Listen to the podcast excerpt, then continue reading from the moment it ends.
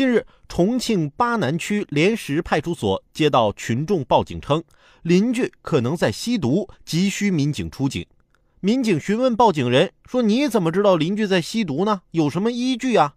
报警人称：“因为邻居家里飘出一股香味儿，疑似毒品的香味儿。”民警又问了：“你怎么知道这是毒品的香味儿啊？”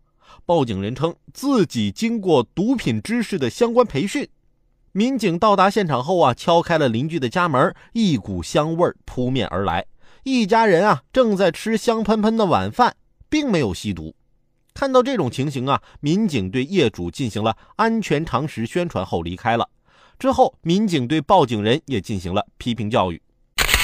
民警提醒广大市民朋友，公安机关欢迎大家随时举报违法犯罪线索，但也要分清是否有违法犯罪行为，不能仅凭自己的臆断随意举报他人，以免给他人的生活带来不便。我怀疑这报案的是不是因为邻居家做好吃的了，他吃不着才报警的？那天啊，我在家钉钉子，结果发现啊锤子找不着了，就到邻居家去借。到他家之后啊，他们家一家正在吃火锅呢。作为资深吃货的我，看得我那叫一口水直流三千尺啊！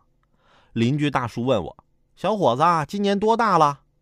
我脑子一热，张口就说：“啊，不，我不吃。”天哪，好尴尬！